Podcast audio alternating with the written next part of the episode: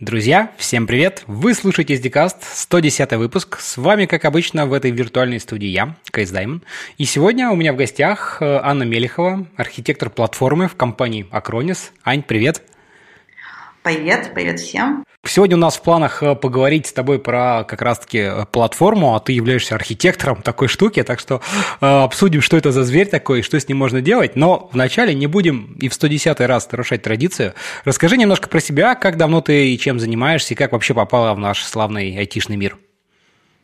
Ну, я заканчивала институт, прям, честно, профильной специальности. А, то есть, в отличие от многих людей в а, IT, чем, собственно, IT, наверное, отличается, это наличием кучи людей, там, хирургов, а, работающих а, на досуге в Linux, да, там, патологоанатомов, любящих программить, э, или прочих удивительных людей, которые волей судеб оказались вот в IT, которых я безумно уважаю, да, у меня прям профильное образование, и, то есть, изначально как-то туда получилось попасть. А, ну, исторически сложилось, скажем так. Не так, чтобы я была, э, любила информатику в школе, да, там, или кто-то... У меня даже компьютера-то не было, чтобы любить его, да. И на первом курсе института я прям отчетливо помню, когда кто-то из, э, э, ну, как сказать, не коллеги, как называются? Сокурсники. Сокурсники, Сокурсники точно, точно. А вот, сказал, что отправит письмо. Я прям удивилась, что пойдешь на почту и отправишь.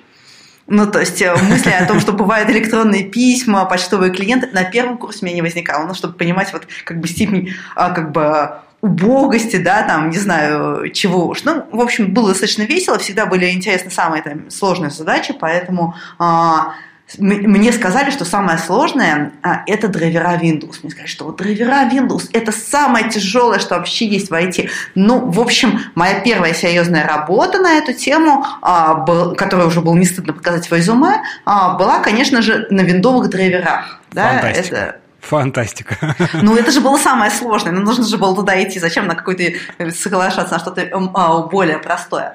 Потом а, мне сказали, что на самом деле драйвера, конечно, Windows это сложно, но вот писать свою операционную систему или виртуальную машину это еще сложнее. Так я оказалась в Parallels. А, причем сейчас вот виртуальные машины на самом деле очень сильно упростились, потому что есть такие классные технологии, как там аппаратная виртуализация, которая позволяет все очень легко сделать. А у нас там было все такое true по-настоящему, да, там с ассемблером, с переключением там жутких регистров, там несколькими пространствами, а, так, чтобы голова становилась квадратной. Ну, то есть это было действительно самое сложное все, что было.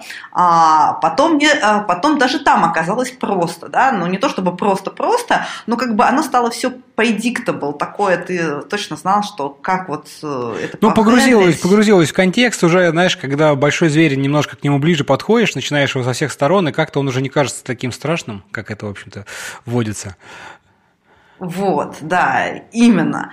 И сразу же мне вопрос, а что же еще сложнее, да, там, казалось, еще сложнее это же архитектура, да, потому что а, э, э, в архитектуре никогда не бывает одного верного решения, да, потому что нужно смотреть на вот этого зверя не просто с одной стороны, как это сделать так, чтобы оно работало, да, а так, чтобы потом у него был maintenance cost хороший, о том, чтобы оно вообще еще нужно было, а как мы оценим, что действительно зверь удался, там, а как мы его потом в холодильник запихнем, да, и вот э, это оказалось еще сложнее, и поэтому вот пока я занимаюсь архитектурой. Понятно, в общем, у тебя такая треть, третья стадия, скажем так, назовем это. Да. Если так а. отсчитывать. Слушай, ну вот архитектура, на самом деле, мне тоже, я сам как бы архитектор, да, и тоже э, не дает мне покоя и кажется чем-то таким довольно интересным. И тут еще есть немаловажный фактор, как вот, не знаю, как ты на него смотришь, это наличие человеческого фактора значительно э, серьезнее и большее влияние, чем, например, когда ты занимаешься кодом. То есть там только ты есть сам, и неважно, какой бы сложности была задача, но тем не менее ее можно там декомпозировать, довести до чего-то и в итоге написать код, который, ну вот написано там, не знаю, for each, он работает как each или там if, then else, да, а когда тут архитектура, много компонентов, помимо того, что в принципе это так, ну не просто вот э, для каких масштабах понять, а но и человеческий фактор, когда разные люди, там не все всегда друг друга там на совещаниях, на митингах где-нибудь понимают, надо все это пытаться, все эти коммуникации как-то специфицировать, формализовать, вот, вот, вот это все, как ты вообще на это тоже все смотришь? А, я смотрю на это то, что ты совершенно прав, да. А, самое ну, то есть у нас получается прям много изменений, когда мы говорим про архитектуру. С одной стороны, у нас есть изменения, у нас э, сложность кода увеличивается, потому что сложность взаимодействия большого количества компонентов, э, технологических стеков, и чаще, когда мы говорим еще э, про прям цельную архитектуру, то это архитектура не просто программного комплекса, да, там, если говорить русскими словами, а там как это software intensive, да, но это software intensive система, но поэтому у нее еще есть железная составляющая, заодно думаешь, на каких железках все это будет разворачиваться, где у них вы, выплывет ограничение, а сеть-то у нас там вообще нормальная, а что, ну, в общем, возникает вот этот уровень, потом этот э, уровень, э, ну, то есть вот эта вот вся сложность, она оказывается, как я говорила, в много изменений э, под названием quality attribute, да, масштабируется, там, как это будет, какой перформанс работает, а если нас захочет кто-то хакнуть, а если не захочет хакнуть, да, мы тут стену воздвигли, потратили на это кучу времени, может, вообще не нужно было все это. И действительно, вот э, еще как бы дополнительное пространство этой э, сложной многомерной конструкции э, – это люди. Люди, которые они чаще всего хорошие. Почти любой человек в IT, я искренне верю, он любит свою работу и хочет сделать ее прям честно, максимально хорошо. Не всегда он знает это, как оно будет хорошо, как до него донести эти практики, которые хорошо, потому что там человек хороший кернельчик, ну, то есть я вот самый кернельчик, да, как мы по моему бэкграунду, а не, не всякий кернельчик знает, как писать REST запроса. Ну, просто он не знает. Вот, ему нужно объяснить это заранее, потому что когда он напишет, тоже ему же переписывать не захочется. Все же мы не любим переписывать, да, код 10 ну, раз, конечно, он начнет спорить и, в общем, не всегда соглашаться. А, это и процессы, потому что вот есть очень хороший девелопер, есть отличнейший документатор, а, есть чудеснейший а, quality assurance, там наш тестировщик, да, но вот как-то получилось, что один сделал, а другие об этом не узнали, а потом все остальные как-то расстроились, потому что, особенно расстроился проект менеджер или а, потому что продукт в целом не зарелизился, да, вот это же тоже как бы такой аспект, который ты должен как-то учесть как архитектор чтобы все друг друга любили, понимали, взаимно уважали, и главное, чтобы процессы на всем этом были построены так, чтобы это взаимоуважение, оно как бы отражалось э, изначально, не приходилось э, затрачивать спецусилий того, чтобы подумать, а кого мне об этом нужно уведомить, а кого не нужно уведомить, чтобы вот это все как-то вместе работало. То есть, да, архитектор это получается такая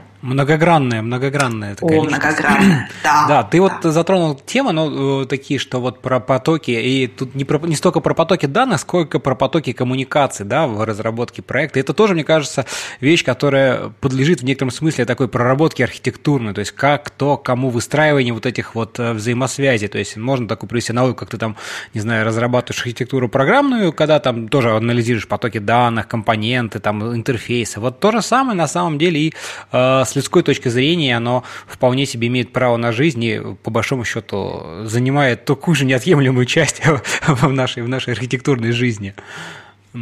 Да, да, ты совершенно прав. Вот эти вот э, а, человеческие потоки. И они, понимаешь, еще в чем дело? А, кроме э, самих человеческих потоков, там же еще нужно им предоставить механику для поддержания. Вот э, у нас на Хайлоуде вот был доклад, как ты знаешь, вот недавно, а мы как раз с Володей, моим коллегой, э, обсуждали про то, как API строить, да, и вот какие должны быть поддерживающие с точки зрения стороны организации, как бы и процессы, и какие-то артефакты, которые должны создаваться, тулзовины, документации, кого там где нужно вовлечь, привлечь, и чем можно всем этим людям помочь, чтобы, ну, потому что мы же все от природы, ну, не то, что ленивые, но вот э, любим сделать свое такое, да, чтобы оно аккуратное вот было у меня, да, а вот как оно все вместе, оно так хуже у нас в голову ложится, мне кажется. Ну, есть такой, да, мы эту тему обязательно про API поговорим, да, наверное, чуть-чуть попозже. Давай начнем вот еще раз, может быть, знаешь, попробуем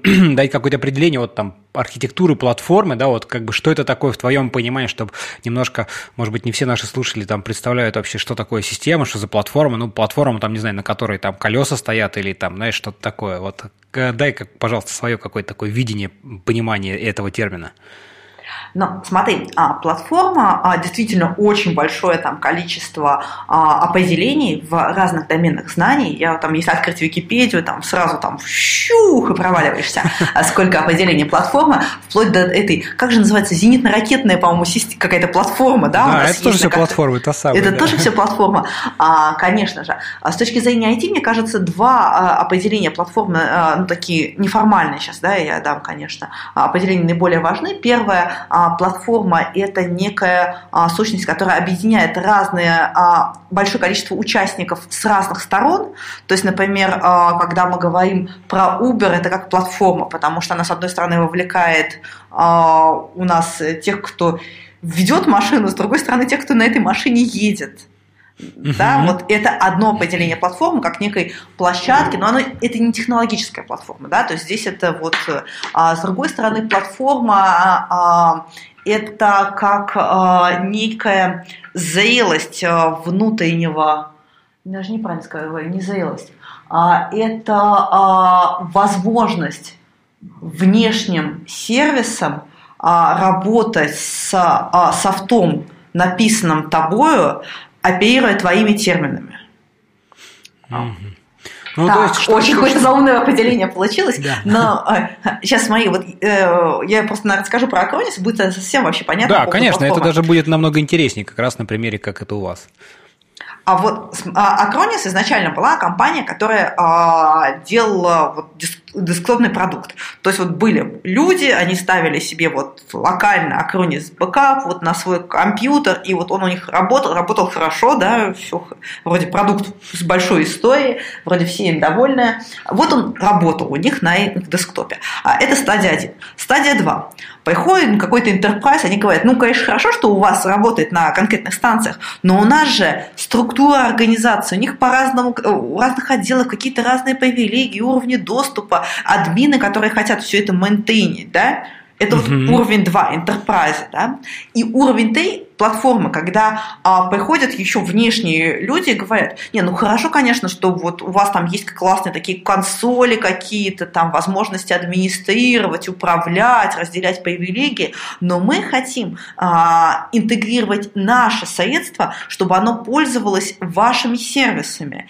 Или, например, а, мы хотим, чтобы наш сервис предоставлялся среди сервисов Акрониса и выглядел также вот э, расширял вашу функциональность. А, или мы хотим хотим а, еще расширить, например, Acronis, чтобы можно было, а, там, не знаю, сделать backup а, или protection для бортового компьютера Мерседеса.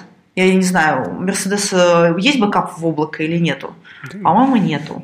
Кто же знает. Вот ну, сейчас в любом случае, сейчас как машины, знаешь, там у них миллионы строк кода, что уже, мне кажется, их можно рассматривать как вполне практически да, такие не бортовой очень компьютер сложные. с какими-то настройками, который идет, а, и вот а, его, как бы, он, наверное, как-то его можно сохранять, переключать между пользователями, но вот бэкапить в облако, например, а потом восстанавливать, если что-то не понравилось.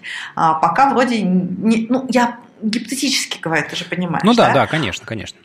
Вот. И это вот уровень Т, то есть когда а, вы выстав... ну, вот мы в случае Акрониса а, говорим, что вот наши сервисы, то, что мы написали, может использоваться другими компаниями для расширения их функциональности или расширения нашей функциональности. Такая получается уже кросс-продуктовая, кросс-сервисная интеграция. Да, слушай, ну, мне кажется, еще ты забыл один важный момент, что и внутри компании, то есть закрыто для внешних какого-то там потребителя источник интеграции, тоже такие же вопросы возникают, потому что много отделов, много компонентов, сложный продукт, и они тоже должны, по сути, платформа, она тоже одна из задач платформы, объединять и их в том числе, и, так сказать, предоставлять друг другу внутренние интерфейсы, да, которые не выставляются там наружу, условно говоря, куда-то для внешних интеграций. Там. Безусловно, то есть изнутри, как бы мы уже изначально говорим, платформа как таковая, она очень редко бывает бывает, ну, типа, мы придумали и вот написали наружу платформу. Платформа – это, как правило, выставляется то, что мы действительно активно эксплуати- э, эксплуатируем внутри, и вот мы достигаем какого-то уровня зрелости и говорим, да, вот то, что мы здесь сделали, оно уже настолько хорошо, настолько отточено нами, что мы это можем выдать наружу. Но при этом выдача наружу предполагает еще дополнительные накладные расходы, потому что к Васе из соседнего отдела мы сходить можем и сказать ему, Вася, обновить. Да, а вот к интегратору так ножками ты не всегда дойдешь. Ну да, да. Кстати, кстати, тоже один э, из таких интересных вопросов, да, когда ты внутри, ты, конечно, при всем желании, при всей, даже при всей сложности э, там системы, конструкции каких-то API, всегда, в принципе, можешь, э, ну, либо там, условно говоря, на горизонтальном уровне действительно прийти и сказать, Вась, слушай, ну мы тут сейчас обновим новую версию, там она немножко несовместима, ну, потому что нам там не, не понравилось, мы там что-то не учли, да, решили доделать, там, не знаю, рефакторить. Вот, слушай, надо бы это дело все же причесать и синтегрировать. А, либо, если там уж совсем это все плохо, ну, можно как-то там, не знаю, идти через верх, условно говоря, да, то есть там на уровне, там, не знаю, начальников, давайте планировать, закладывать, там, что-то такое.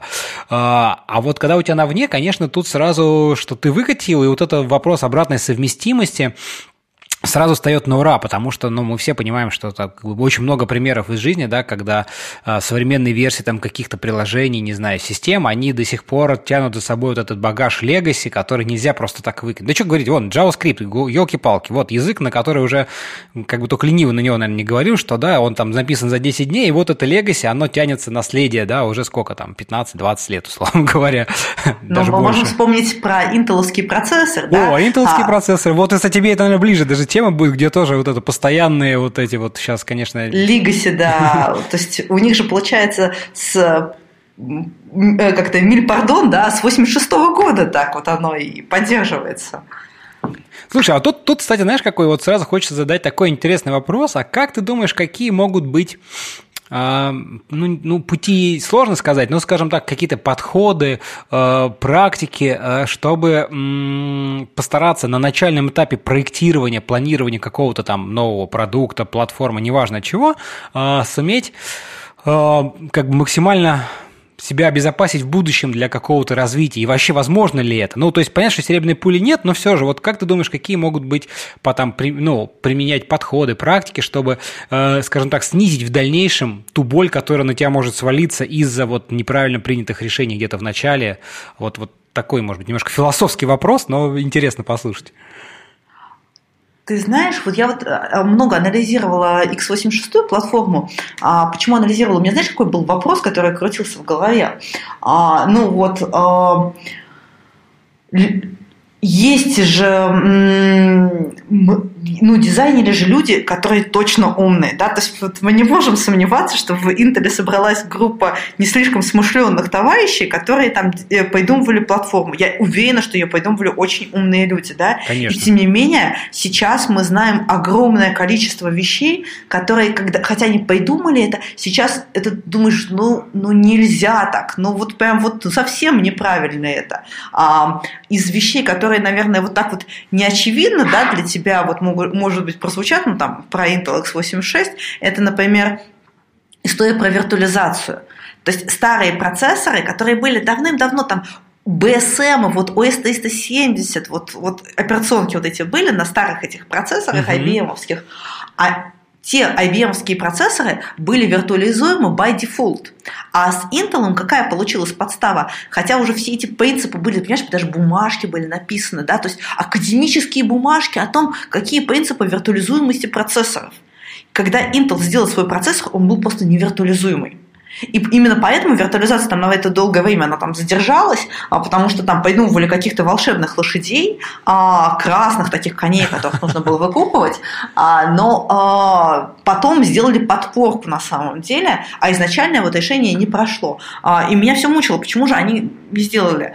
Ну, просто, мне кажется, учесть все невозможно. Мы знаем хорошие системы, которые изначально, а, ну, то есть требования меняются, требования будут меняться всегда. Когда э, винда, когда проектировалась Windows NT, а, она же была однопроцессорная, да? Угу. знаешь, однопроцессорная, однопользовательская, да, ведь она была. А, и поэтому она поддерживала, должна была поддерживать POSIX, OS пополам, программы для запуска и несколько архитектур. В итоге все поменялось, ей нужно быть многопользовательской, много а, э, это, процессорный, процессный. многопроцессорный, да, с огромными объемами памяти, и поэтому никто про этот POSIX или там какую же она архитектуру поддерживала, я не помню, очень, ну не PowerPC точно, а, в общем, никто уже сейчас об этом не думает. Ну, при этом Inti выдержала. Они смогли сделать себе дизайн. А, а вот э, Intel э, тяжело и больно приходится до сих пор.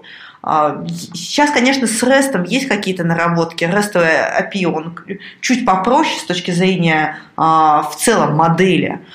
И есть э, какие-то общие утверждения про то, как делать более расширяемую на будущую архитектуру, что есть back compatible, back не compatible изменения. То есть с, REST, с REST чуть попроще, и это можно там сформулировать некоторые вещи. А вот в, в целом задача того, как сделать API на века, мне кажется, она до сих пор нерешаемая. Ну да, да, наверное, еще раз повторю, серебряной пули нет. Ну, давай, наверное, тогда как раз-таки э, поговорим вот про, про API, как э, такой, скажем, ну, одна из основных вещей, когда ты, у тебя есть какой-то продукт, там, платформа, не знаю, сервис, софт, что-то, и вот мы э, делаем там API для там каких-то внешних будущих там заказчиков, текущих э, интеграций. А, вот давай начнем издалека, может быть, просто как вообще ты думаешь, какие здесь, э, ну, там REST, да, наверное, как один из наиболее подходящих таких и распространенных вариантов, да, предоставления API. Но, наверное, бывают и другие какие-нибудь там бинарные, если там нужен real-time, это что-то еще там вообще на уровне сокетов, наверное. Но это не столь важно. Вот если подходить к разработке API, то хочется вот обсудить, с какой стороны ее начинать. Ну, то есть, если вот ты уже говорил, что есть вариант, когда просто вы что-то делаете внутри, понимаете, что вот оно уже созрело, и его можно дать наружу. Это самый простой, скажем так, органичный способ да, получения API. Оно тогда получается да. наиболее, наверное, консистентным, наиболее таким, ну, как бы проверенно работающим, там, удобным в конечном итоге, наверное. А другое дело, что бывает задача, когда у тебя есть просто какой-то продукт, который действительно как бы никогда там у него не было API, вот как ты там упоминал, условно говоря, первая десктопная версия там вообще, а потом, ну, давайте надо как-то серверный делать. Сделали серверный, слушайте, ну, надо бы к ней теперь еще API прикручивать, потому что людям хочется. И вот э, как э, Тут э, как вы подходите к этому? Вот можешь так, может быть, немножко так э, издалека общим, с общих каких-то э, таких вводных начать, да, когда вот стоит задача там разработать API. Ну, надо понять, что надо определить, наверное, там какие-то функциональные задачи, а дальше вот как, как, как вы ее там детализируете, композируете, декомпозируете и дальше уже превращаете, там, воплощаете в жизнь, что называется. Ну, смотри, у нас есть на самом деле хорошая тема, у нас есть архитектор, да, это прям выделенная позиция. А, и вот, например, когда возникает задача, недавно возникла задача там, сделать э, новый API, которого, которого не было, не существовало в природе. А, то есть другие какие-то рядом были, да, вот еще одну штуку хочется как бы инстанс-сущность, да, такую возыметь. Угу. А, садится архитектор и на рамле а, дизайнит, как должен этот сервис выглядеть. Это вот шаг номер один. Дальше он там представляет этот рамл со всеми, а, с теми людьми, кто будет потом это имплементить, да, а с теми людьми, кто будет э, этот э, API использовать. И вместе они как-то пытаются продумать, с другими архитекторами, вместе они пытаются продумать, как, все ли сценарии покрыты этим API, а, все ли задачи им решены, а, как дальше он будет расширяться, а что будет если, а что будет если, а если как UI, а вот еще, ну вот так формируется первый скоуп. Угу. Да, ну давай скажем, что, что RAML это что-то типа, может быть, кому-то людям больше знакомо слово Swagger, там OpenAPI, Swagger, то есть это да. э, некая схема описания, скажем так, REST протокола, то есть это там запросы, эндпоинты, входные параметры, выходные, типы, схемы, имеется в виду HTTP-шные схемы, там, э, и в какие, вот, вот это все, это называется вот там RAML, одна из реализаций этой, этой, этой штуки. Слушай, а вот тут интересный вопрос, смотри, вот да, тебе надо сделать некий API какой-то новый, а представим, что он на самом деле под капотом затрагивает там не одну, а две, три, там, не знаю, там пять, сколько-то n команд разных внутри, да, ну, то есть все API одно, как бы конечное там для внешнего пользователя, но внутри оно затрагивает несколько разных каких-то внутренних сервисов, но каждый из которых, ну, допустим, написан немножко по-разному, с разной идеологией. Вот такое у тебя было, вот как вы, если было, то как вы такие вот сложности внутренние решали? То есть для кого-то там REST очень прозрачно, ну, да, все понятно, мы к себе там заводим, у нас почти все готово. А кто-то там живет, не знаю, например, на каких-нибудь, знаешь, там очередях, брокерах, а и вот то есть надо писать какие-то дополнительные сервисы, обвязки. Ну, вот были какие-то такие случаи у тебя? Не, ну, конечно же, бывает и такое. А, конечно же, бывает и такое. То есть, э, у разных, ну, чем хороши микросервисы или там сервисы, у тебя у продуктов разный жизненный цикл, а, и есть у нас и продукты там на разных языках, тоже в том числе очевидно, да, uh-huh. и бывает такое, что вот а, кто-то сделал там с HID, с брокерами, ну, что же делать, приходится действительно делать какую-то обвязку с тем, чтобы потом, ну, потом мы приходим и переделываем это, бывают очень... Ну, вот, знаешь, в этом плане, наверное, даже плохо быть архитектором. Ну, то есть, когда ты, э, пока ты разработчик, ты можешь сказать, я четко знаю, все живут на REST, REST единственное хорошее, я не буду думать ни о чем другом. Когда ты архитектор, ты такой, ну, можно и так, а можно и так, у этого-то есть плюсы, а у этого есть плюсы, и минусы тоже есть, давайте об этом поговорим. Вот, ну, то есть, вот есть такая история про архитектора, что слишком много знаний, да, и слишком много картин одновременно мира, когда ты понимаешь, что можно очень по-разному построить процесс, главное его просто свести в единую точку. А, бывало такое, что а, API, который построит командой, он, а, как сказать, он не укладывается в REST-идеологию. То есть вроде как он, конечно, в REST описан, но вот это не REST, честный. Uh-huh. А, и тогда начинается там тоже и дизайн. А, бывают стадии, когда там используется переходник, там, паттерн переходник, я думаю, один из самых популярных из этой книжки of Four, помнишь, да? Ну, конечно, конечно. Куда же, куда же без них-то, без родимых паттернов? А, вот. Поэтому я думаю, что паттерн переходника, ну, и без него никуда не деться, и всегда нужно быть готовым к тому, чтобы а, жить с, ну, с историческим наследием. Я считаю, что самая худшая вещь, которая, в принципе, самая неграмотная вещь, которую может предложить архитектор, это типа давайте все выбросим, напишем с нуля, да, потому что с нуля мы напишем всегда все то же самое со всеми теми же косяками. Ну, или с новыми косяками, что даже еще хуже. Всегда нужно там поддерживать и переписывать постепенно, постепенно, постепенно, постепенно изменяя. Вот такой вот слишком, наверное, не радикальный, слишком такой плавный подход к, к этому всему. Да, но он, слава богу, продиктован бизнес, бизнесом в том числе, то есть тебе по большому счету никто и не даст, и это, наверное, хорошо действительно, потому что иногда прям очень-очень думаешь, боже, нет, ну вот сейчас бы выкинуть все нафиг, а, но нет, нет, надо держать себя в руках, и вот эти итерации, это как бы такой вести итеративный путь да, разработки. А, слушай, ну а, смотри, тут много ты таких всяких интересных мыслей, мыслей, да, сказала. А, вот а, буду быть архитектором, знаешь, тоже интересный вопрос, который мне как бы я, меня, меня, мне, по крайней мере, его несколько раз задавали, да, это вот как, э, откуда архитектор вообще черпает знания. То есть, когда ты программист, не знаю, на конкретном языке, на конкретном фреймворке, не дай бог, э, все же хочется хотя бы на уровне языка оставаться, да, ты есть там, не знаю, документация, есть какие-то там еще материалы, ты там копаешь, изучаешь паттерны, применяешь их, и как бы вот более-менее понятно. Когда мы поднимаемся на уровне архитектуры, то тут вот одна из тех же самых э, плюсов, минусов, но и также плюсов, это а, когда ты одну задачу можешь сделать по-разному, это означает, что некая широта знаний, да, то есть ты, может быть, там не супер хорошо знаешь все базы данных, но ты знаешь, что бывают там реляционные, NoSQL, бывает там мемкэш, хранилище, и вот ты пытаешься из них что-то выставить. Вот как ты, интересно, как ты для себя эти знания черпаешь, откуда ты вот набираешь вот этот кругозор, потому что, мне кажется, это для архитектора это на самом деле одна из ключевых а, таких навыков это а, постоянно вот держать немножко руку на пульсе именно в ширину, нежели и не давать себе порой, когда хотя даже очень хочется куда-то зарыться вот в дебри какой-то конкретной специфичной штуки. Но смотри, мне кажется, здесь есть а, два момента.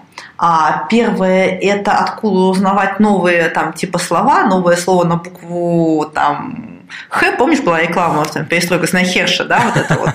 А, вот откуда узнать вот это вот возникновение этого нового слова, с одной стороны. С другой стороны, это список вопросов, которые ты задашь этому новому слову на букву Х, потому что а, часто очень, например, когда программисты смотрят какой-то, анализируют фреймворк, они не задают тех вопросов, которые задает себе архитектор когда смотрят на тот же самый фреймворк. Поэтому их, это восприятие фреймворка, там, ну, возникающих технологий, а, оно будет очень сильно отличаться. Угу, так ведь? Конечно, конечно, да. Вот, и здесь, а, ну, соответственно, два разных ответа. А, для того, чтобы расширять э, широту знаний, надо, конечно, слушать такие вот замечательные подкасты, как у тебя. да, спасибо, там, спасибо. Э, сходить на замечательные конференции типа Хайлуд. Не, на самом деле, на мой взгляд, сходить на конференции это действительно полезно, а, потому что, э, и причем полезно не только с точки зрения слушания докладов, сколько там, ты послушал там доклад дяди а, Вани о том, как он классно какой-нибудь, что-нибудь строил на фреймворке, да, там каком-нибудь, а ты с этим фреймворком не, не сталкивался. И вот ты подходишь, на самом деле, к дяде Ване как человеку, который как минимум а, не только построил что-то на фреймворке, но если он выступал на конференции, отрефлексировал этот э, фреймворк, да, и задаешь ему свои э, вопросы, которые тебя действительно касаются. Не как там, не знаю, какой синтаксический сахар есть в, в этом фреймворке, да, а прям реальные человеческие или нечеловеческие вопросы. Uh-huh. А, второй момент, ну, то есть э, еще мне нравятся э, разные блоги, не всегда получается их так часто читать, девелоперские блоги, на самом деле, есть у многих компаний, иногда они бывают очень мощные. То есть, э, ну, конкретно мне там, например, нравится Red Hat девелоперский блог, а, ну, это может быть моя специфика, но у них просто по делу очень много чего и очень интересно всегда, а, почти. Потому что они именно про всякие open source э, рассказывают грамотно и их адопшены.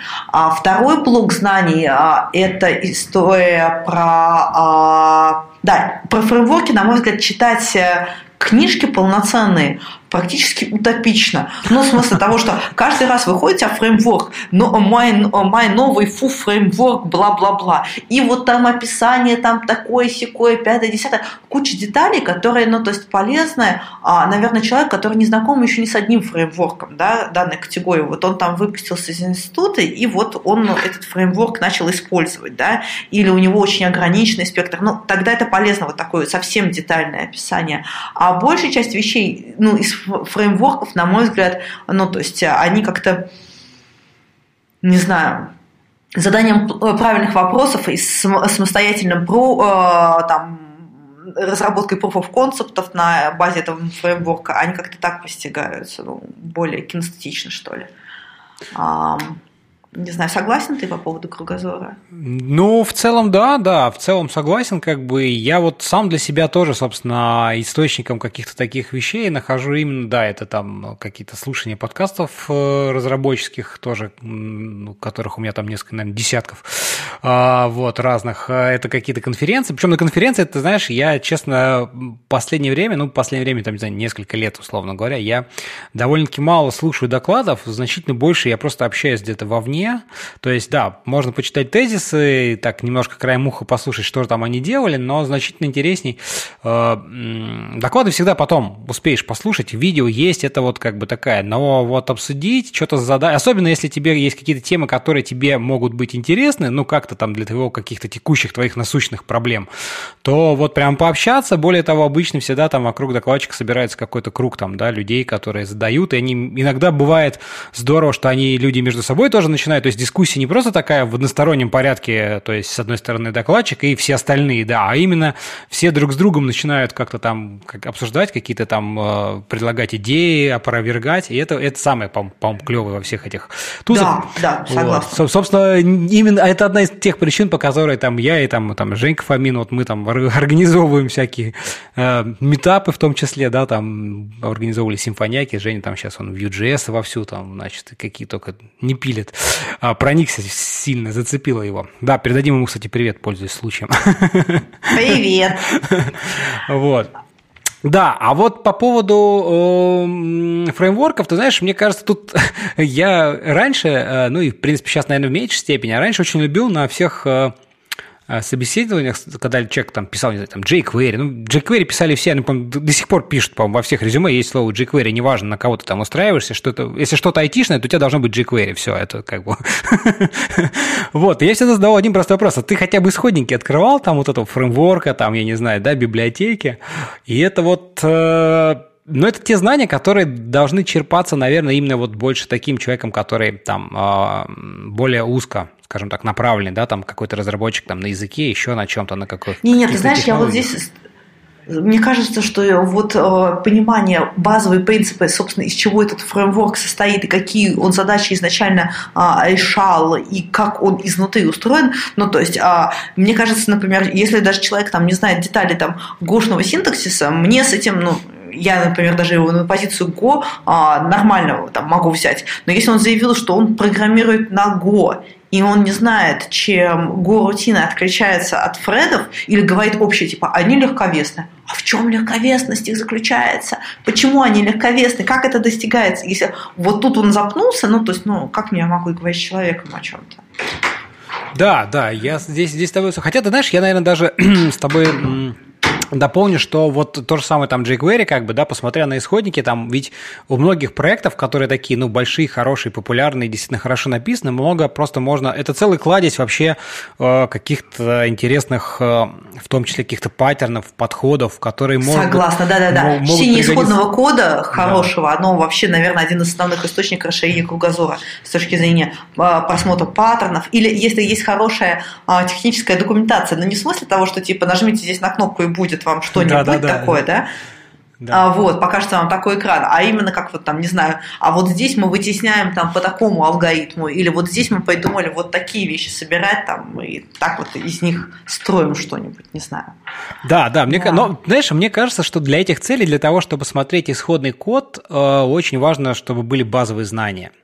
Вот я э, причисляю себя к тому лагерю, кто считает, что теоретические знания у тебя должны быть в начале. То есть, если ты там, условно говоря, программист, то, ну, блин, ты должен понимать, что такое структуры данных, что такое какие-то базовые алгоритмы. Все мы там, кто учились вот по профильному, да, все помнят там в институте сортировку пузырьком, перестановкой, вот это все. Оно, может быть, в реальной жизни, жизни сейчас никем не используется никогда и не использовалось. Но вот эти знания, они дают тебе возможность, вот смотря на то же самое самый там исходный код какого-то какого-то хорошего там фреймворка, понимать его суть и вот понимать, что да, вот структура, вот тут дерево, а вот тут на самом деле вот они там циклический список заюзали, ага, все понятно. И мне это очень сильно не хватает в тех самых людях, которые а, там, не знаю, проработав, э, там, не знаю, 20 лет, там, собственное дело там по фабрика мебели, и давай я теперь, значит, тут веб-программист и готов все делать. Вот ты как, как э, на это смотришь, к какому лагерю себя причисляешь? Ну, ты знаешь, я же еще преподаю, у меня есть степень, да, я преподаю, вот, поэтому здесь моя принадлежность к лаге, это очевидно.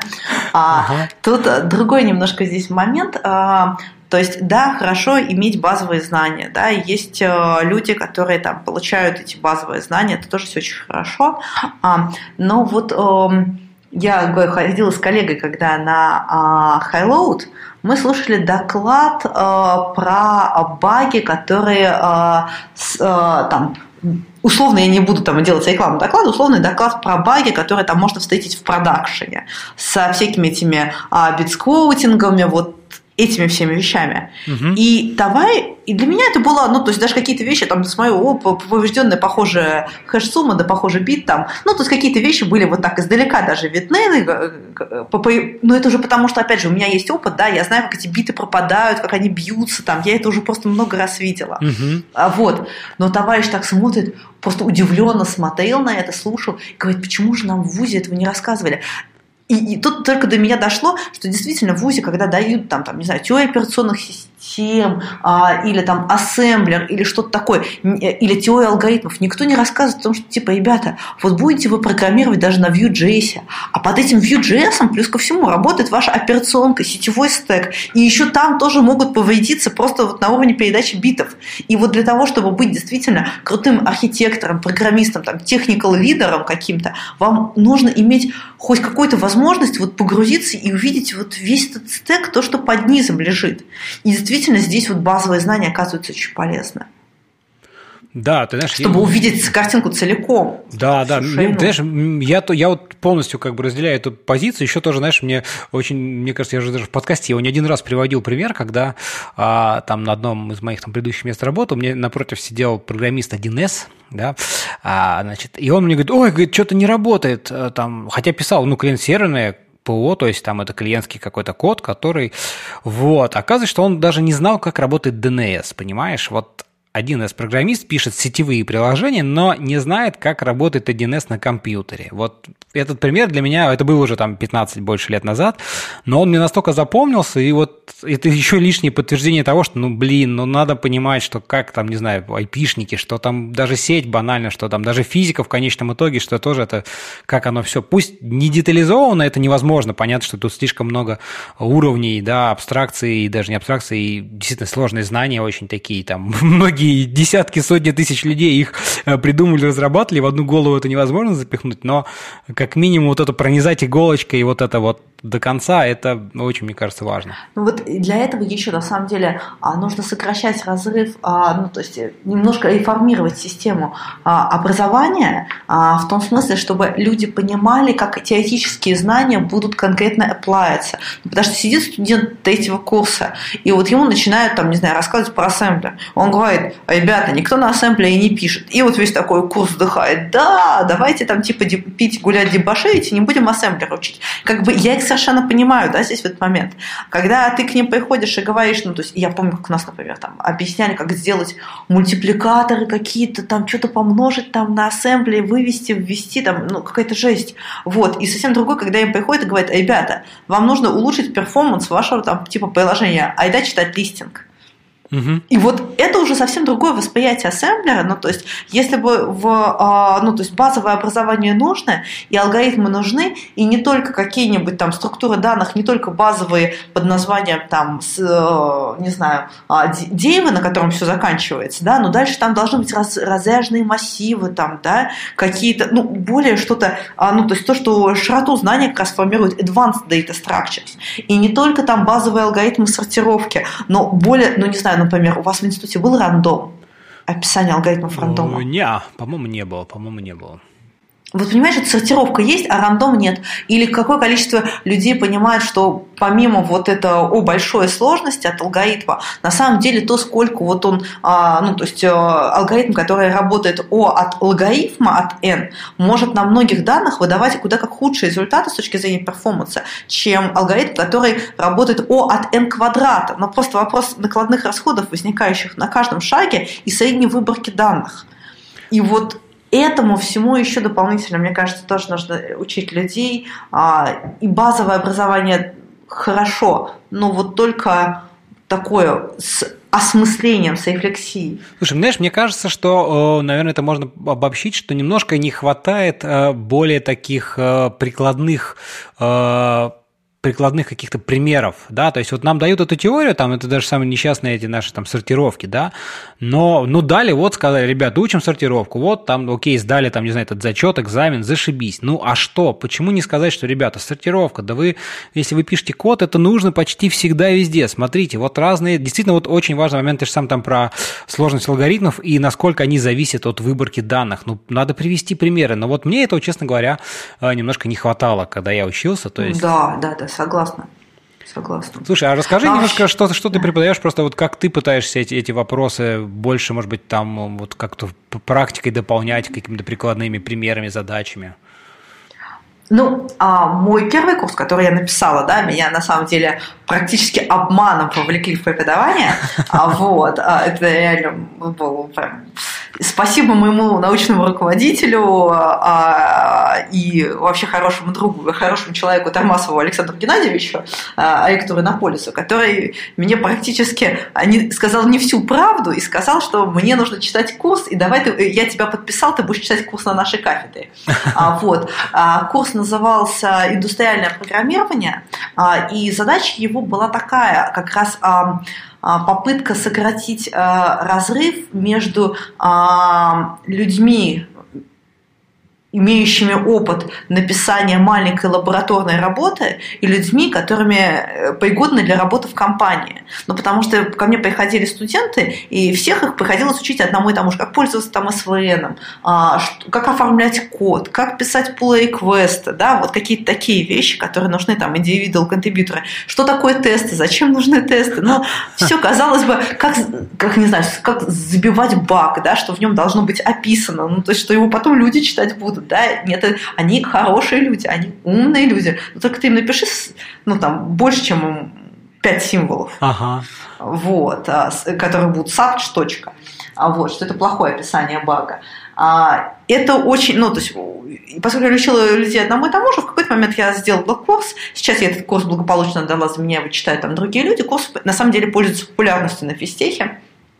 А потом я делала два курса по архитектуре и по виртуализации виртуализации и облакам. А по архитектуре у меня курс на самом деле сфокусирован на другой части, когда мы с тобой говорили про кругозор, да, вот про то, как архитектор, да, uh-huh. мы говорили, с одной стороны, кругозор, с другой стороны, задавание вопросов. Так вот, курс у меня в основном по поводу задавания вопросов. Это там всякие quality attribute, как писать архитектурное view, как бы, какие, э, возможно, есть такая штука, какие бывают э, возможные тактики.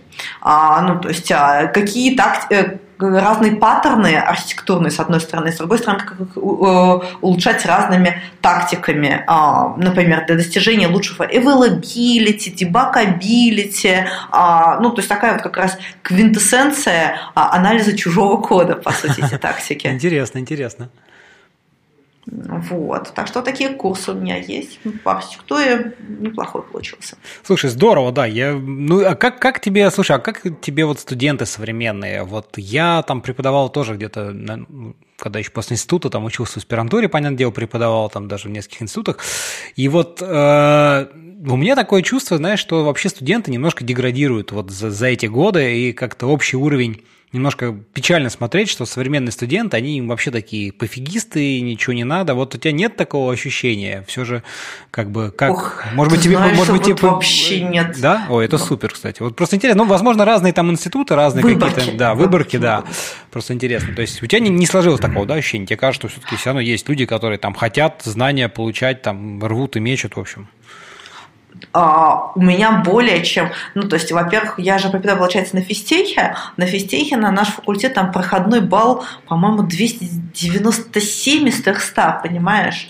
Вот. И в Иннополисе, где проходной балл примерно такой же, то есть, они ЕГЭ формально не смотрят, но фактически получается, что они потом смотрят, и у них там говорят, о, у нас такой-то получился средний балл а, по ЕГЭ, хотя мы не использовали ЕГЭ для там анализа. А, и там а, и, э, в обоих вузах, ну, то есть э, ребята, конечно, иногда бывают и не очень, но вот и, я очень довольна. Ну, то есть там такие прям выдающиеся товарищи, я вот на них смотрю и думаю, ну ничего себе, я в годы даже близко этого не могла сделать, представить, меня в голову не вмещалось то, что вот они сейчас делают.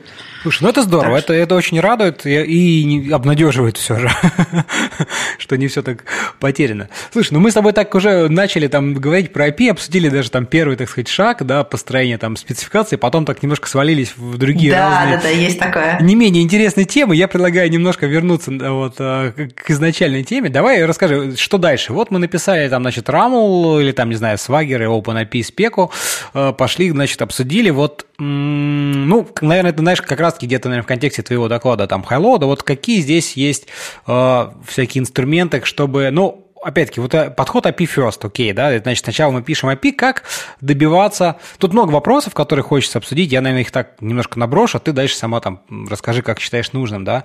Это и как э, заставить всех участников следовать для, в плане имплементации. Как, когда ты пишешь код, но если у тебя API first – это документ, который где-то там лежит, ты на него так посмотрел, типа, ну да, вроде бы я написал, да, то есть тут есть, стоят задачи и там формальной верификации соответствия, как не допустить каких-то ошибок, ну и вообще наиболее, собственно, наверное, важный такой постулат, что автоматизируй все, что можно автоматизировать, да, и вот расскажи, какие здесь инструменты и штуки могут помочь во всем этом. А, ну, а, смотри, там есть несколько разных блоков. А, блок один это то, что ты вот говоришь а, про соответствие имплементации versus аннотация. Как проверить то, что написали, оно соответствует а, формальной аннотации. Для этого можно делать следующую штуку. Простишь, ну то есть можно генерировать э, клиент из Рамла, Swagger или прочего, и с помощью него долбить сервис нужными данными. А еще у тебя будет такой маленький документик, который будет описывать сик, э, последовательности а, запросов и данные для них, и ожидаемые возвраты. Угу.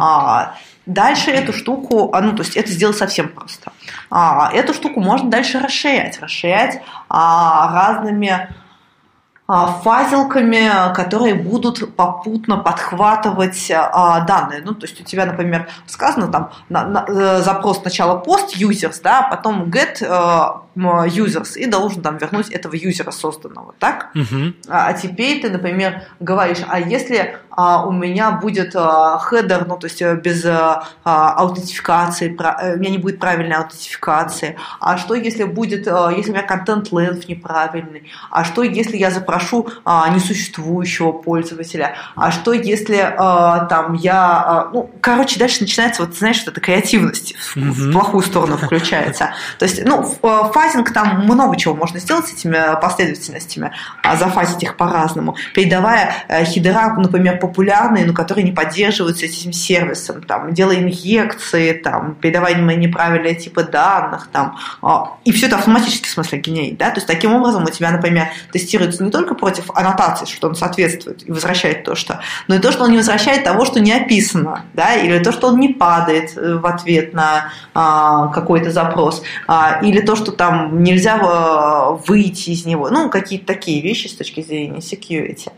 Это первый кусок блок работы. А второй блок работы, например, э, у нас мы этот RAML тестируем еще плюс ко всему RAML Swagger тестируем статически, потому что у нас есть такая штука, как API Guideline. Это общее такое утверждение, как все API внутри Acronis должны выглядеть. Ну, например, UAI, я R плохо произношу этой позиции, uh-huh. должен иметь такой-то вид, да, вот это мы проверяем статически. У всех них, э, у каждого endpoint должен быть, э, э, должна быть такая-то аутентификация. А у них должны быть прописаны скоп ролей для каждого endpoint. Ну, какие-то такие вещи тоже можно прикрутить в проверках статических.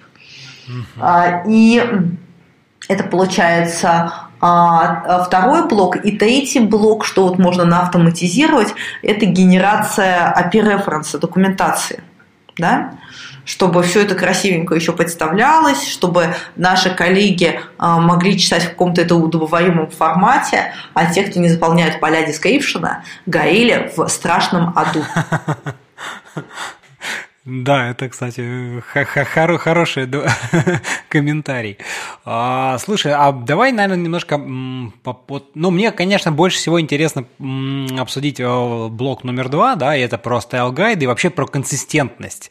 А, вот потому что тут э, порой ловишь даже себя, что когда ты там сам разрабатываешь какой-то там API, ты как один человек, да, но ты там его поразрабатывал, потом там отвлекся на другую задачу или там переключился, например, там на другой язык какой-то программирования, да, там что-то что-то поделал, потом возвращаешься, и даже в этом случае порой бывает, э, ловишь себя на том, что находишь какие-то ошибки. Ну, не знаю, там, э, у тебя там 10 методов названо через подчеркивание, а потом ты там переключился на другой язык, где принят э, Snake Camel Case, да, и ты вот уже там следующий там э, метод назвал через там Snake Camel Case. И вот вопрос консистентности, мне кажется, он такой, ну, он, может быть, не сильно критичный, но он вносит какую-то вот эту грязность такую добавляет, да, API становится каким-то таким грязненьким, некрасивым, вот, а хочется... Во-первых, некрасивым, во-вторых, все-таки согласись, что когда API, API э, неконсистентно, то у тебя просто э, увеличивается стоимость его поддержки.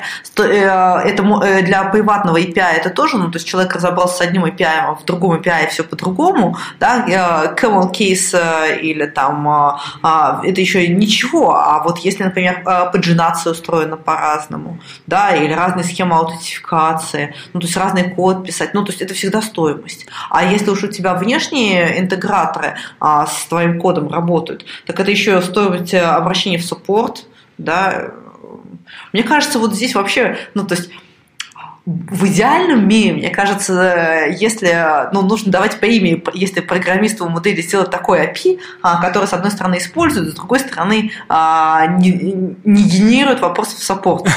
Вот это типа сразу там золотая... То есть просто, понимаешь, вот на всем интернете должна быть золотая доска, вот эти люди сделали, да, там, ну, потому что это прям... И вот потом это API в золотую рамочку. Так, или в, отлить в меди, там уже в бронзе. Угу. Слушай, а расскажи немножко поподробнее, что вы описываете в своем вот этом API, API гайде, да, на, по написанию. То есть интересно, это там uh, naming conventions какие-то, да, вот ты уже упомянула структуры, там, если мы говорим про REST API, то это там структуры формирования э, URI, да, как оно там, какие там, что, зачем следует там, а, какие там вопросы аутентификации, хедеры, хорошо, что, что, какие там вот есть разделы это, в этом, в этом гайде? А, ну, а, смотри, во-первых, там есть а, разделы а, такие общие, а, вводные для тех людей, которые ну, действительно Ростом не пользовались. Ну, например, то, что коллекции, ну, то есть то, что у нас а, все эндпоинты, они не вербы, да, а, то, что а, ну, в Росте не, не используют вербы для названия эндпоинтов, то, что это всегда существительное. Да, это всегда существительное, ага. Вот, например, понимаешь, вот тебе очевидно, Представь, человек, который всю жизнь программировал в Kernel, как считаешь, для него очевидно? Ну, конечно, нет, нет. Кто-то, кто там писал всегда какие-нибудь там функции, привык, что все должны там э, методы названия, там, не знаю, хранимок называться глаголами, ему, наоборот, кажется, нет, ну, глаголы мы должны, да, и тут вопрос. А, да, да, да. Дальше вопрос, как повести это к пяти вербам, которые у нас есть, да? Да, да, И вот сразу у людей становится голова квадратная, и очень интересные э, паттерны находятся, да, то есть креативности иногда поражаешься, когда смотришь на review.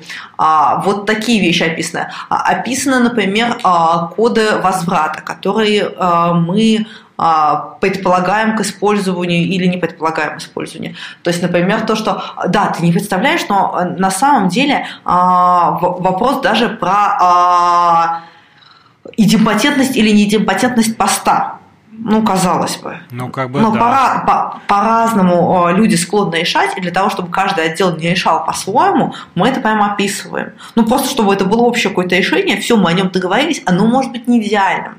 Да, могут быть какие-то разные вещи. Но пока вот, вот прям не возникнет там железобетонную уверенность, что вот я никак иначе не могу, да, вот давайте использовать общее решение, просто потому что, ну, так всем будет проще. Uh-huh. А, ну, нейминг конвенции, естественно, а хидера, которые у нас обязательно использование, хидера, которые у нас рекомендуемы к использованию, но а, хидера, которые мы, а, как выглядит а, формат кастомных хидеров, а, какие-то общие, а, ну да, например, история про коды возврата да, то есть э, тоже, ну это как бы дополнение к тем, кто не, не использует REST. Ну и главное, что мне, мне кажется наиболее полезно вот в API гайдлайне, э, это и security схемы, и история про то, э, какие, ну, в паттерны используются в более в большом смысле. То есть как мы организуем там бэч операции, а как, а, какой у нас язык для фильтринга, да, как у нас устроена паджинация для сервисов. Какие такие общие вещи, общие паттерны, которые почти каждый сервис решает, да, по мере сил,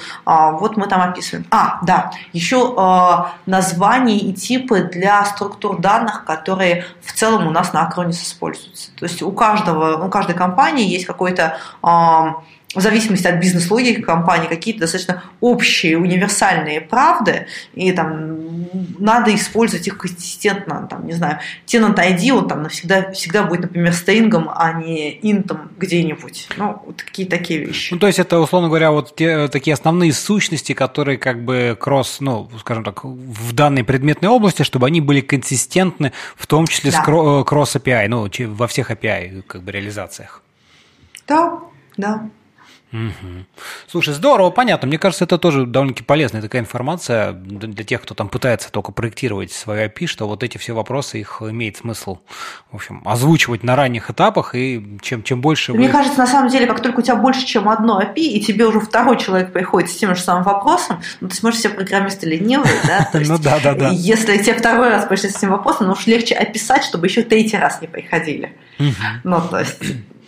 Слушай, я, я на самом деле тоже такой же подход э, стараюсь проповедовать, ну и вообще проповедую, и в том числе в языках, то есть в разработке. То есть вот э, пишут там люди, не знаю, на каком-то э, языке, там таком-то XXX. Вот первым делом написать какой-то небольшой тоже такой, ну, код-гайд, что называется, да, то есть тоже соглашение там о конвенция о наименованиях, потому что в разных языках это принято по-разному. Вот в этом плане мне немножко, знаешь, нравится C-Sharp, ну, то есть майкрософтовский, потому что ну вот там принято, вот все пишут там эти длинные имена с большими, с большими буквами, и как-то вот оно для программистов C-Sharp, э, C-Sharp это естественно, они все делают так. А вот, например, какой-нибудь там возьми JavaScript, все пишут по-разному, потому что нет какой-то такой общей мировой вот этой практики, потому что все начинали из разных, и, э, но зато в JavaScript есть, знаешь, много разных линтеров, вот этих prettifier, beautifier, которые позволяют тебе в том числе настроить вот эти вот штуки на уровне, так сказать, автоматизировать этот процесс.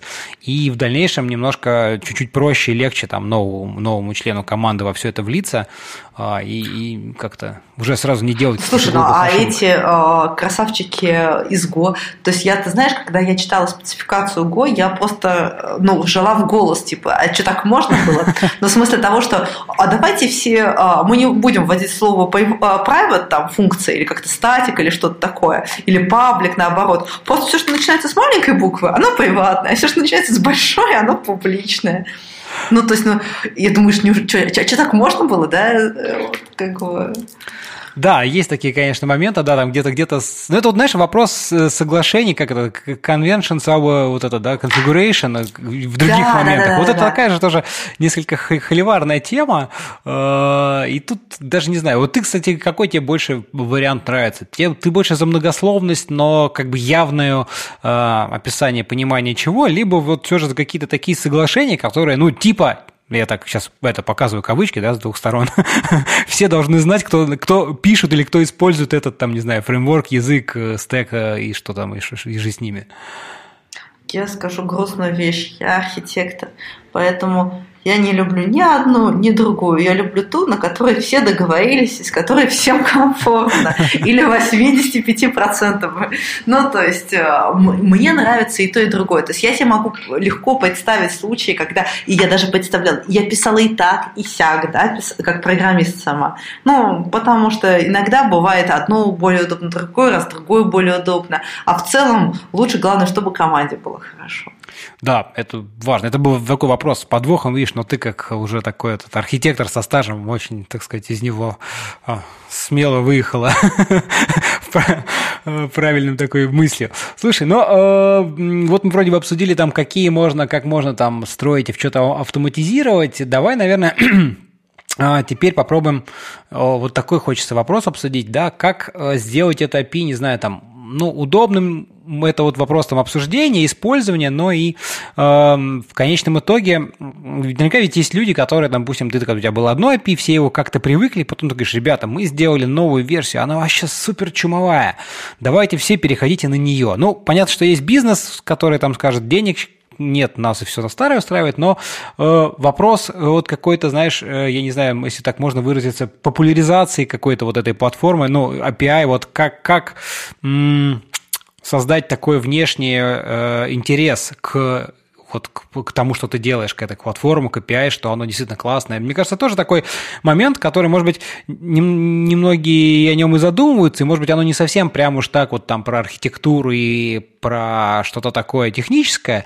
но, тем не менее, мне кажется, тоже имеет место в жизни такой момент. Что ты думаешь? Но а, ты знаешь, это, как сказать, это вопрос то, какой у тебя API было до этого. То есть, представь, было у тебя, ну, честно, плохой API, ну, плевались от него все. И ты тут такой приходишь и говоришь, а, вот смотрите, у меня API, ну, теперь полностью выстроена по REST, а еще я на него сделал красивую документацию, а еще у меня на него есть сэмплы, а еще ну, и начинается, да? Угу. Вот чувствуешь уже. Ну, то есть, а, как бы... И вот тут сразу такая вокруг куча же ништяков разложена. Ну, конечно же, тут уже вот возникает интерес. А если у тебя, конечно, предыдущее API было полностью описано, документировано, вот все с ним сделано, оно такое все гладенькое, ровненькое, и тут ты говоришь, я решил переименовать там с а, слов МЧС на МТС, я уж не знаю. И все таки что и зачем, вот чего нам от этого будет. Ну, как бы вот разница уже. А, поэтому общая э, история э, привлечения к новому API – это вот улучшать всю инфраструктуру вокруг API, то есть, если в этот момент у тебя, э, это первый момент. Второй, добрасывать новые фичи в новый API, Например, ты говоришь, а новая фича? Ну, то есть вышел новый API. Не-не-не, ни в коем случае не переключайтесь, это еще вообще мы не заставляем. Нет, не волнуйтесь, у нас и старый API будет еще год жить. Но вот фичи мы будем релизить в новом. А вот у нас еще такая фича появилась в новом, а вот еще такая фича появилась в новом. Ну, то есть тоже понимаешь, да? Uh-huh, uh-huh. А, вот. А, конечно же, есть еще негативный мотиватор под названием «А через год мы закроем старое API». Ха-ха-ха. Вот.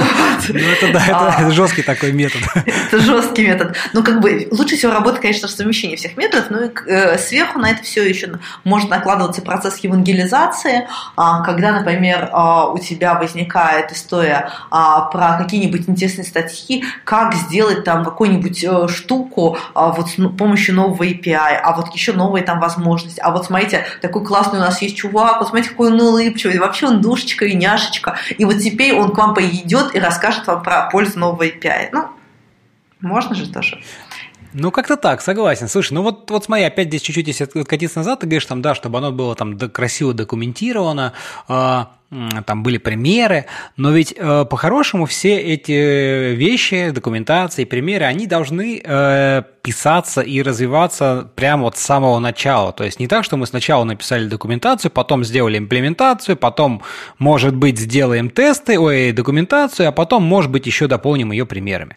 И это вот, наверное, неправильный путь развития. знаешь, я не, не до конца с тобой здесь соглашусь. То есть с точки зрения конечного пользователя, ему бы, конечно, хотелось, чтобы изначально все вот как бы было вот, ну, идеально причесано. Теперь подумаем с точки зрения э, вот, ну, по-честному бизнеса. Возникает история, что когда мы выпускаем первую версию API, мы не можем ни в коем случае предвидеть те способы, как наши пользователи захотят им пользоваться. То есть мы там хорошие продукты написали там, не знаю, 15 сценариев наиболее интересные для наших э, там 150 сценариев наиболее интересные для полутора тысячи партнеров, да, ну, это хорошие продукты, да, uh-huh, uh-huh. мы уже изначально на это заложились. И вот они это приходят, они к девелопменту говорят, вот будет эти там 150 сценариев, давайте поэтизируем, вот из них выберем 50 самых классных, теперь мы для них сделаем API, вот эти 50 самых классных сценариев, вот там типа сделали описали все, выкатили, и тут выясняется, что на самом деле эти 50 сценариев вроде как были интересны, но на самом деле самый интересный сценарий, он вот такой, и чтобы его сейчас достичь, приходится чесать там левой ногой правое ухо соседу, да, и вот э, в этот момент э, все ломается.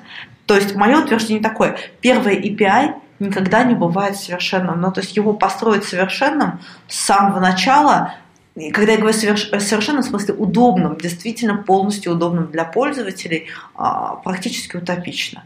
Поэтому, мне кажется, вот в первой версии API все изначально готовить, но оно несколько избыточно. С другой стороны, то есть какая-то минимальная документация, сэмплы, конечно, желательно, да, потому что как же люди начнут... Ну, иначе, да, просто как они будут пользоваться этим API. Да, то есть, вот, да, мне, да, мне, да. мне в этом плане тоже всегда убивает, но те же там какие-то open source там библиотеки, ты открываешь, и типа API нету, там в лучшем случае какие-то публичные методы висят. Ну, хорошо, если они еще, их имена говорят хоть как-то сами за себя. Но и то мы понимаем прекрасно, что нельзя там, не знаю, там get name или там get user описать, что это именно пользователи, которые там какие-нибудь бизнес-домен, да, что-то такое в предметной области.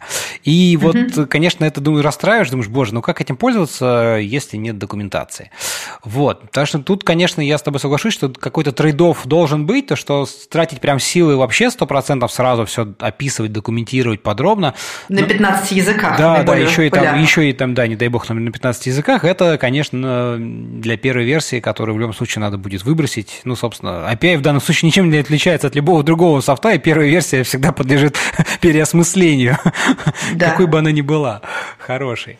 Слушай, ну а вот все равно, вот такой философский вопрос, как ты вот, э, вот что такое для тебя хороший API, да, вот такая уже мы вошли в такую философскую немножко. Ну, э, его же есть формулировка, очень мне нравится, э, что хороший API it's easy to use, it's hard to misuse. Очень ну, хорошее определение. Очень хорошее, да, определение, на мой взгляд. А, то есть а, здесь вопрос а, а, про краткость и полноту, а, вот эту компромиссность вечную архитекторов, да, описана. То есть, если мы сделаем избыточный API с большим количеством возможностей, в нем будет легко потеряться, возможно, будет неправильно его использовать. А недостаточно полное, то придется делать какие-то вещи избыточно на стороне клиента. Вот, и вот это вот действительно баланс, да, вот это хороший API. Кроме того, вот, например, мы говорим, если оно консистентное API, да, значит, у нас в этот момент, как минимум, люди по переходе с, ну, с, в наше внутреннее, это один API, потом второй API, а с их точки зрения это все один и тот же API, API Acronis.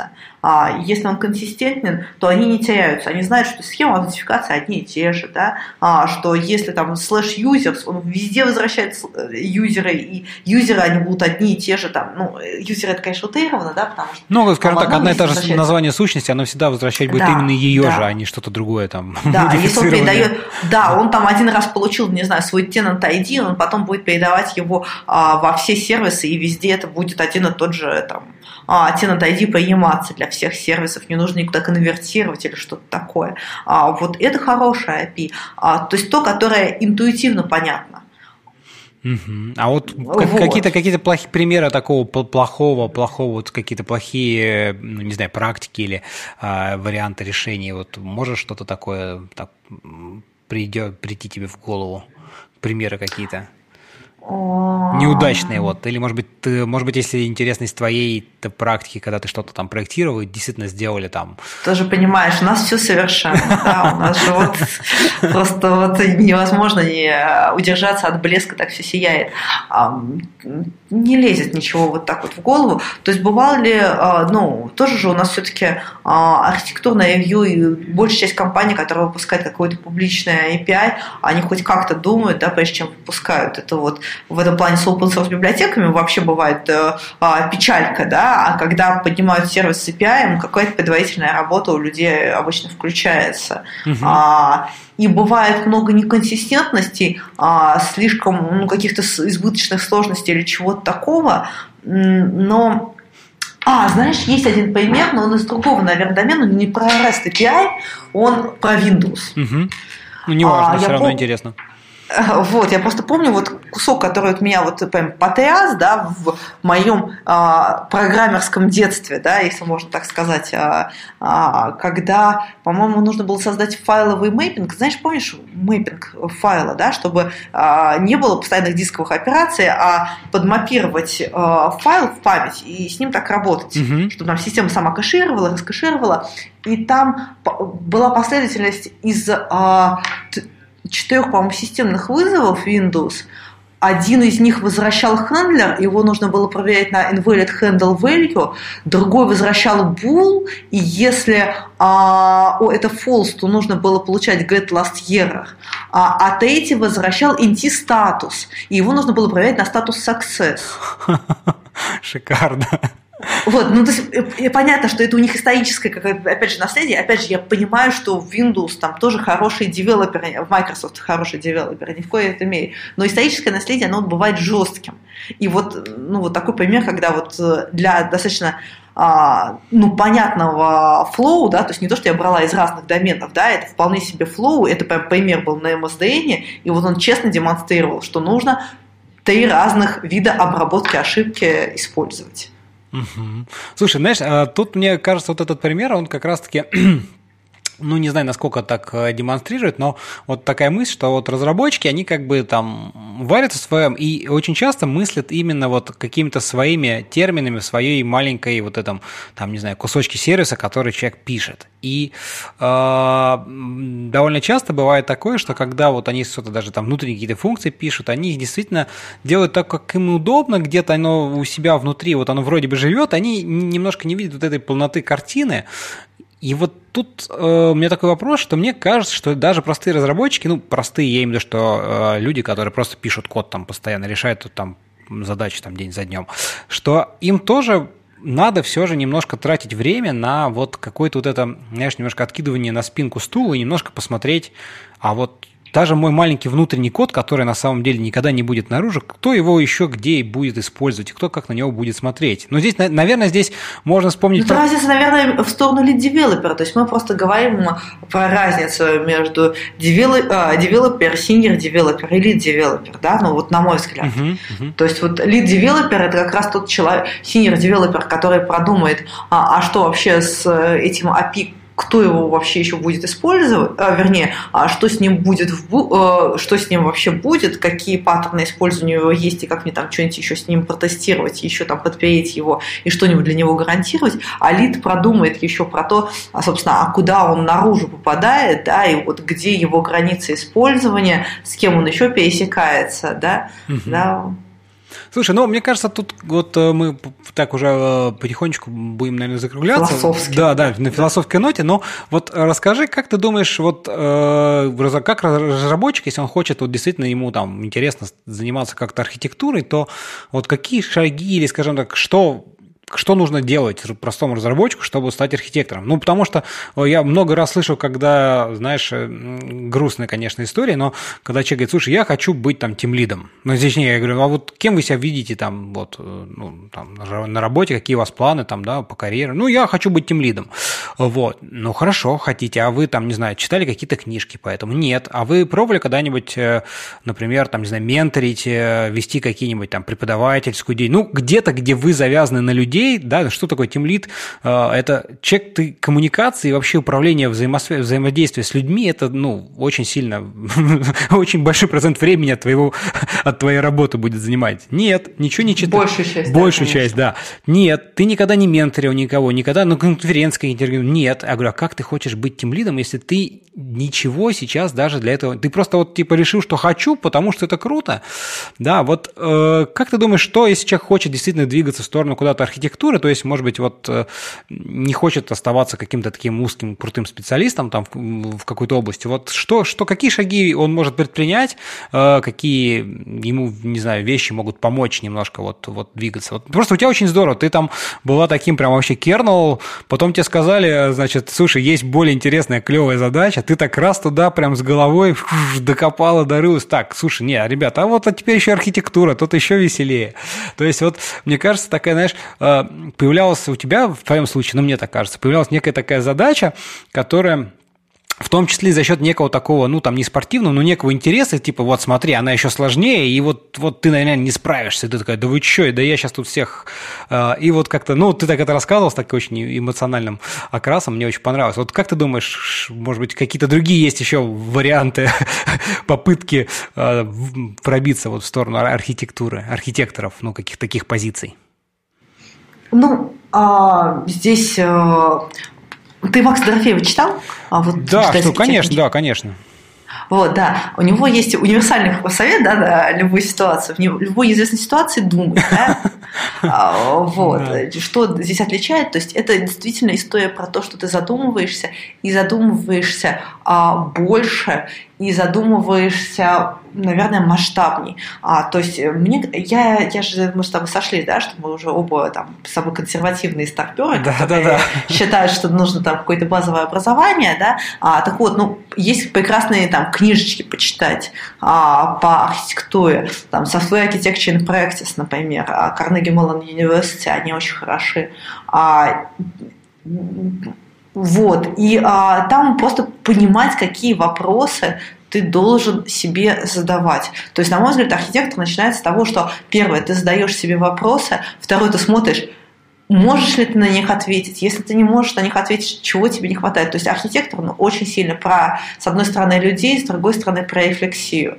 Да, внутреннюю рефлексию, оценку. А, ну, то есть тебе должна быть очень хорошо настроена обратная связь, потому что как архитектор ты будешь фейлиться просто непрерывно. Это твое непрерывное состояние, то есть от фейла до фейла.